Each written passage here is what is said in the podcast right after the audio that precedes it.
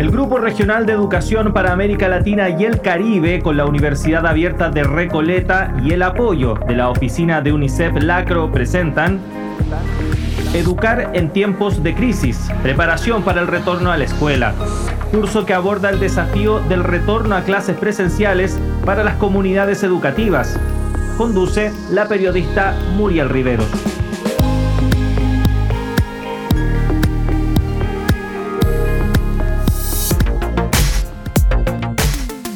Hola, sean ustedes bienvenidas y bienvenidos a la cuarta lección de la versión radial del curso Educar en tiempos de crisis, preparación para el retorno a la escuela.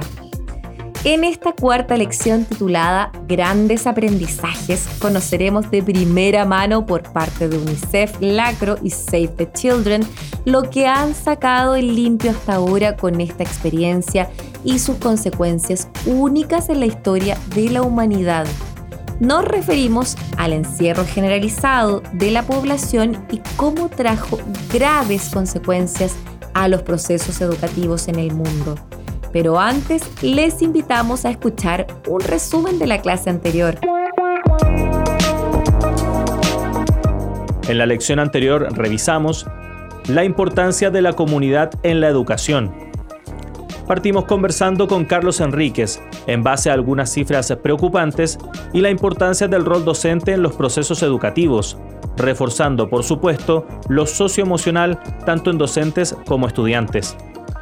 Luego finalizamos con una conversación con Claudio Osorio sobre aspectos relevantes de las respuestas estatales y también de las comunidades educativas para hacer frente a este panorama con una mirada local y contextualizada a cada territorio considerando las circunstancias específicas que puedan tener hace un hincapié en no forzar el retorno sin antes entregar todo lo necesario para un retorno seguro.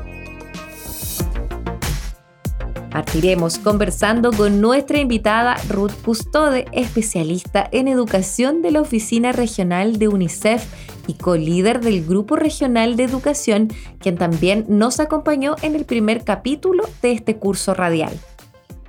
En lo que llevamos del curso hemos abordado muchos temas introductorios para abordar este gran desafío que significa volver a la escuela en medio de la pandemia del COVID-19.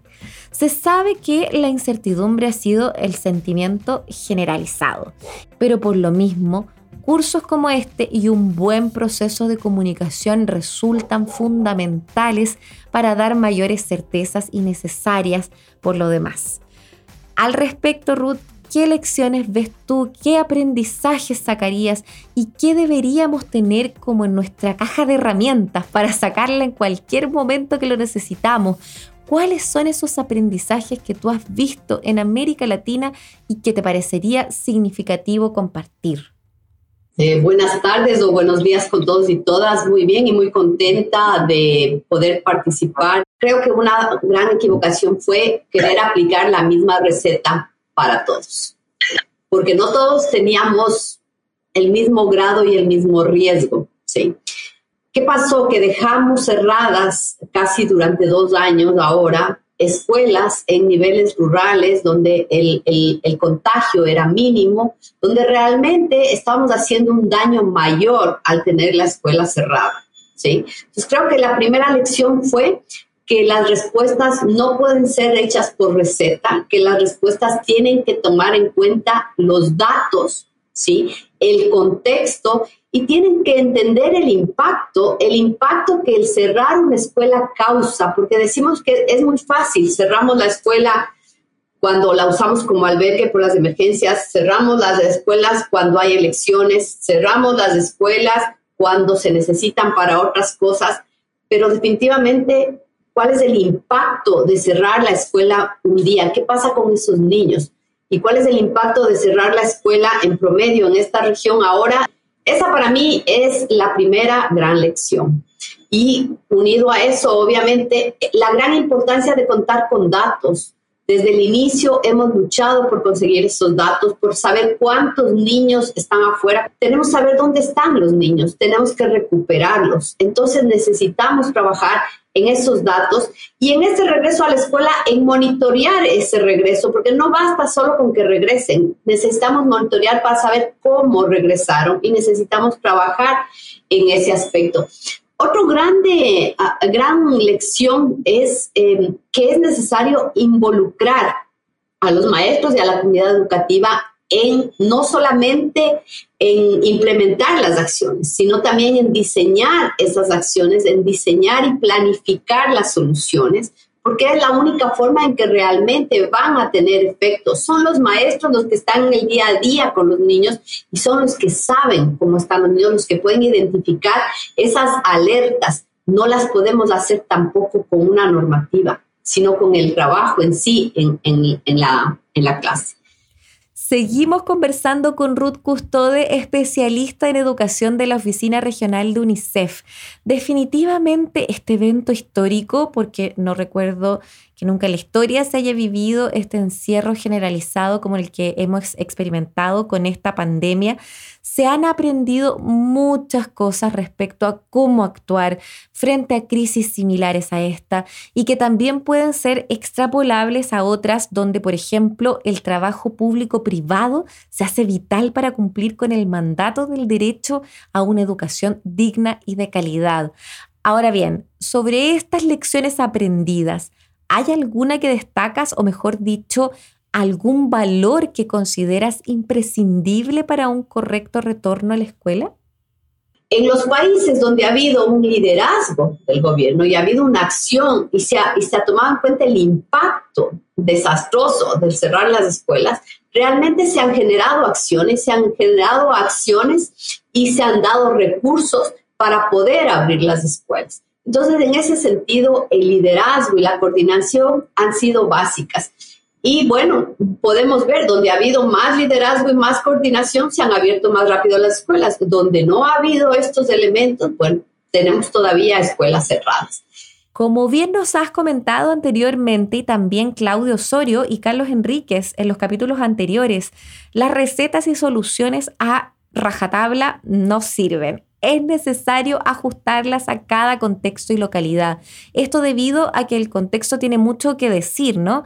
¿Qué has podido aprender al respecto?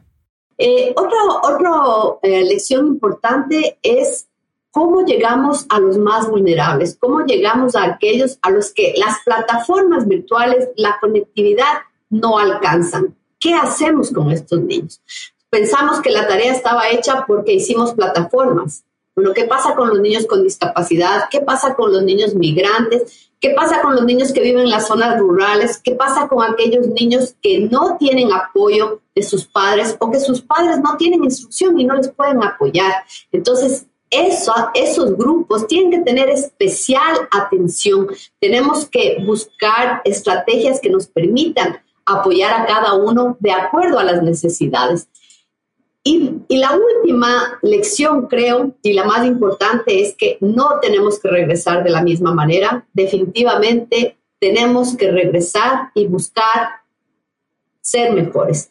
Hemos comprobado que somos resilientes, hemos comprobado que el sistema educativo puede reimaginarse y eso es lo que buscamos. Y la única forma de lograr eso es innovando. Entonces, para mí, la, la última lección es innovar. Y en este sentido sería, que los niños, todos los niños, tienen que volver a la escuela en un entorno propicio, ¿sí? Que genere salud y bienestar, ¿sí? Luego de todos los niños tienen que recibir apoyo para los aprendizajes perdidos, pero de acuerdo a un diagnóstico y de acuerdo a sus necesidades. Y luego todos los profesores tienen que recibir apoyo para estar preparados, no solo para abordar las pérdidas de aprendizaje, sino también para un aula diversa, un aula donde vamos a tener muchos niños con diferentes avances y con diferentes problemas. Muchos han perdido incluso familia. Entonces, ¿qué podemos hacer? Creo que yo eh, con eso me quedaría, son las lecciones más importantes y, buscar esa potencialidad lo antes posible. Agradecemos profundamente tu presencia hoy con nosotros, Ruth, y estamos seguros que quienes se encuentran al otro lado del parlante han podido aprender y reflexionar. Muchas gracias. Recordemos que esta lección es la cuarta del curso radial Educar en tiempos de crisis, preparación para el retorno a la escuela. Después de esta entrevista les dejamos las siguientes preguntas activadoras del aprendizaje. Después de los contenidos expuestos, te invitamos a la siguiente reflexión. ¿Qué opinas sobre retornar a la escuela lo más pronto posible? ¿Cómo se podría involucrar de mejor forma a la comunidad en la toma de decisiones sobre el retorno a la escuela? ¿Por qué consideras que es tan importante retornar a la escuela pese a que la pandemia aún no ha acabado?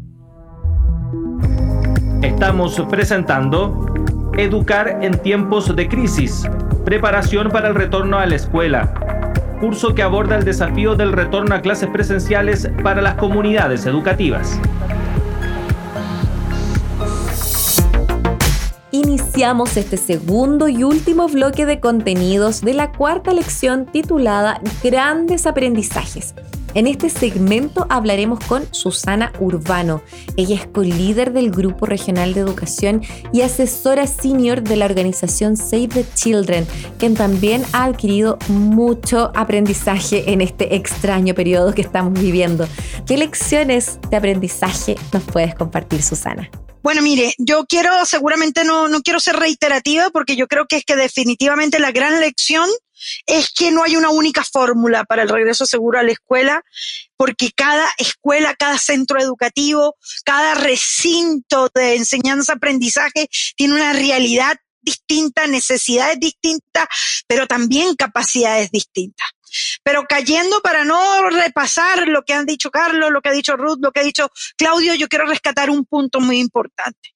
Hay un elemento que desde toda la pandemia ha sucedido y es que la consulta para la toma de decisiones a los propios niños y niñas prácticamente hasta ausente.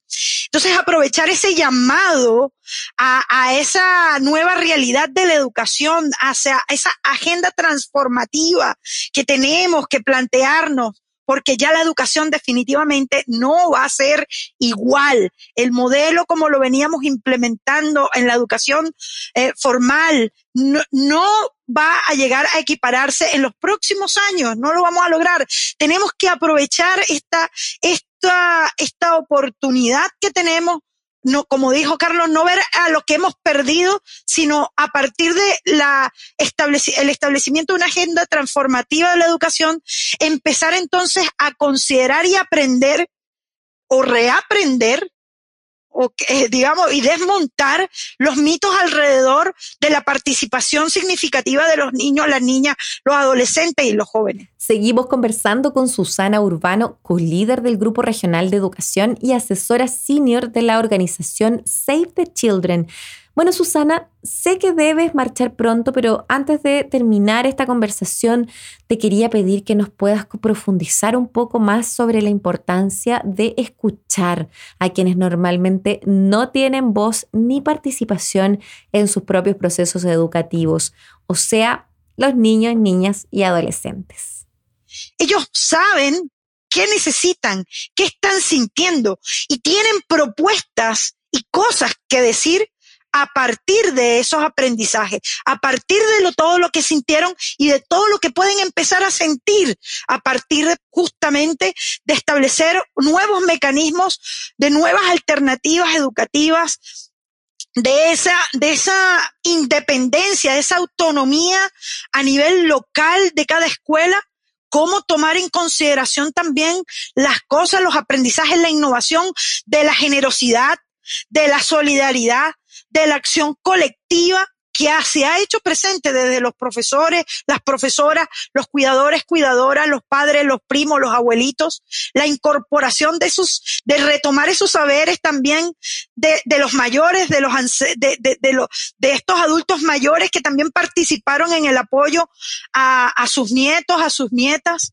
eh, y que esto se convierta pues en una forma de enfrentar esta nueva realidad, porque definitivamente no va a ser no, nunca, ni con pandemia o sin pandemia, nunca la realidad es la misma día tras día.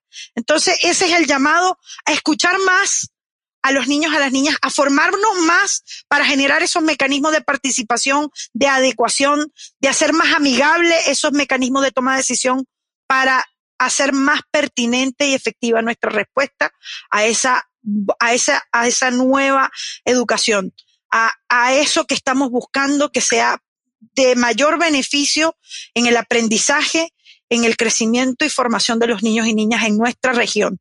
Hay ejemplos en toda la región, en toda la región, en Chile, Perú, en Colombia, en Centroamérica, eh, en toda Centroamérica, de experiencias de cómo este accionar colectivo en el nivel local, incluso autonómico, incluso sin tener autorización formal para abrir, cómo lograron continuar en las áreas rurales e incluso en áreas urbanas, procesos interesantísimos para eh, lograr eh, que los niños siguieran aprendiendo y tuvieran continuidad educativa.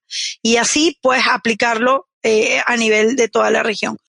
Agradecemos nuevamente a Susana Urbano por esta conversación. Estamos seguros y seguras que las y los estudiantes de este curso han tomado nota de este tema tan importante. Cuídate y que estés muy bien. Muchísimas gracias.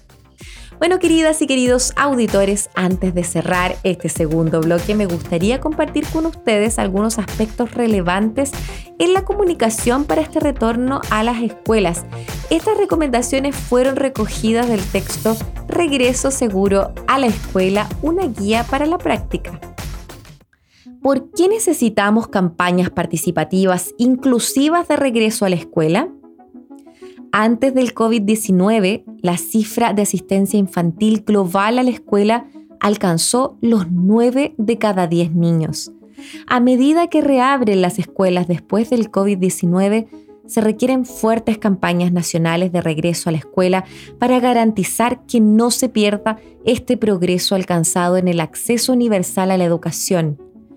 Nuestro objetivo es es que ningún niño, niña o joven se quede atrás y que todos los niños, niñas y jóvenes regresen a la escuela dando prioridad a niñas, refugiados, niños y adolescentes desplazados, niños, niñas y jóvenes en situación de conflicto, con discapacidades y otros grupos marginados en riesgos de abandono escolar hay que prestar especial atención para garantizar que niños, niñas y jóvenes no abandonen la escuela por motivos de discriminación a raíz de falta de espacio o dificultades a la hora de aplicar la distancia física. Entonces, ¿cuáles son los mensajes clave? Primero que todo, deben ser amigables para la niñez, apropiados a la edad, accesibles e inclusivos para aquellos con discapacidades y estar disponibles en el idioma local correspondiente. Recordar compartir estos mensajes a través de diferentes modalidades para poder alcanzar a todos los destinatarios. Si existe una campaña nacional de regreso a la escuela, emplear los siguientes mensajes donde sea posible enlazarlos con los planes de la campaña nacional. Muy importante y en la idea de contener y aminorar la incertidumbre, deben compartir hechos claros sobre la reapertura de la escuela, como fecha de reapertura, cualquier paso que deben dar los cuidadores, niños, niñas y jóvenes para prepararse para la reapertura lo segundo es comunicar los pasos que la escuela está dando para hacer un espacio seguro, como desinfección, normas de distanciamiento físico, procedimiento para controles de salud, entre otros. Junto a esto, compartir información verídica basada en fuentes confiables sobre el COVID-19, o sea, cómo se propaga o cómo uno se puede proteger por supuesto que combatir la estigmatización abordando los estereotipos o supersticiones sobre personas que se han contagiado de COVID-19 o que se asume que han estado contagiados. Esto es vital y es que todas y todos los niños, niñas y jóvenes, incluidos los grupos más marginados, deben poder regresar Para lograrlo, se pueden establecer mensajes específicos para animar a asistir a la escuela, transmitir mensajes accesibles en varios idiomas y formatos, incluir recursos de información disponibles para el apoyo a los niños, niñas y jóvenes a la vuelta a la escuela, como la alimentación escolar o la capacitación adicional que han recibido los docentes. La idea es destacar cualquier cambio que se haya realizado en el entorno escolar para que sea más acogedor y apoye a los niños, niñas y jóvenes marginados. Finalmente, proporcionar información sobre cómo remitir las preocupaciones relativas a la protección de la niñez. Bueno, establecido entonces el porqué del mensaje y cuáles son, nos preguntaremos quién debe estar involucrado una campaña exitosa estará liderada por las autoridades nacionales y subnacionales, las comunidades afectadas, incluyendo niños, niñas y jóvenes, y los responsables locales, ya que esto promueve algo que venimos hablando en las lecciones anteriores, la apropiación local del programa de regreso a la escuela. Los agentes locales conocen mejor su contexto y pueden adaptar los mensajes para que sean culturalmente adecuados, identificar los puntos informativos más populares como mercados o centros religiosos, también ver los idiomas y canales de comunicación más accesibles e identificar quiénes de su comunidad presentan un riesgo mayor de no volver a la escuela y encontrar soluciones propias de la comunidad para apoyar su vuelta. Emplear un enfoque de toda la escuela, invitando a participantes de todo el modelo socioecológico, es decir, niños, niñas y jóvenes, cuidadores, docentes, administración escolar, líderes de la comunidad y responsables locales fomentando la integración, invitando a comités locales u organizaciones de la sociedad civil especialistas en derechos de los discapacitados, educación de las niñas, entre otros y otras. Finalmente nos preguntaremos, ¿cómo pueden participar los niños, niñas y jóvenes de una manera significativa y segura? Ellas y ellos pueden desempeñar un papel importante en su campaña local de vuelta a la escuela. Ellos conocen los asuntos que más les afectan, lo cual puede ayudar a orientar los mensajes y el medio empleado.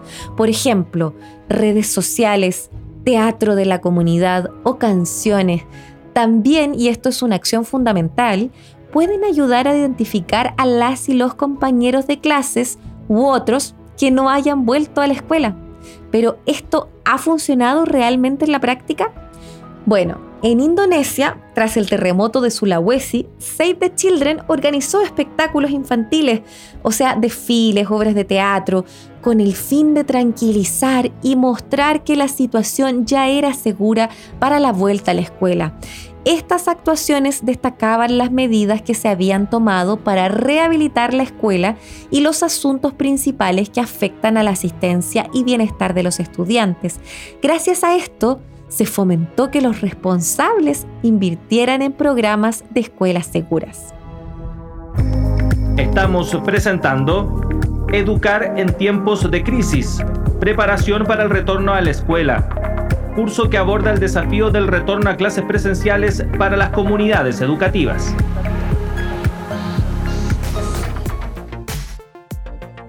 Dicho esto, estimadas y estimados estudiantes, les dejamos las siguientes preguntas activadoras del aprendizaje. Después de los contenidos expuestos, te invitamos a la siguiente reflexión. ¿Por qué crees que es necesario que las y los estudiantes deben ser partícipes del retorno a la escuela en tu localidad? ¿De qué forma podrías aportar a una comunicación efectiva en torno al retorno seguro? Estimadas y estimados estudiantes, llegamos al final de esta cuarta lección de nuestro curso Educar en tiempos de crisis, preparación para el retorno a la escuela. Pero antes de despedirnos, les invitamos a escuchar un resumen de lo que hemos visto durante esta clase. En la lección de hoy, tuvimos dos conversaciones con invitadas de programas anteriores. Hablamos de Ruth Custod y de Susana Urbano. A ambas profesionales les hicimos la misma pregunta. ¿Cuáles fueron los aprendizajes que se han recogido de esta pandemia y del proceso para retornar a las escuelas? Tras ambas conversaciones, culminamos la sesión con una lectura del texto Regreso seguro a la escuela, una guía para la práctica, donde compartimos varias recomendaciones respecto a las comunicaciones que se deben hacer en este proceso de retorno a la escuela, agrupados en cuatro grandes preguntas. ¿Por qué necesitamos campañas participativas inclusivas de regreso a la escuela? ¿Cuáles son los mensajes clave? ¿Quién debe estar involucrado? ¿Cómo pueden participar los niños, niñas y jóvenes de una manera significativa y segura?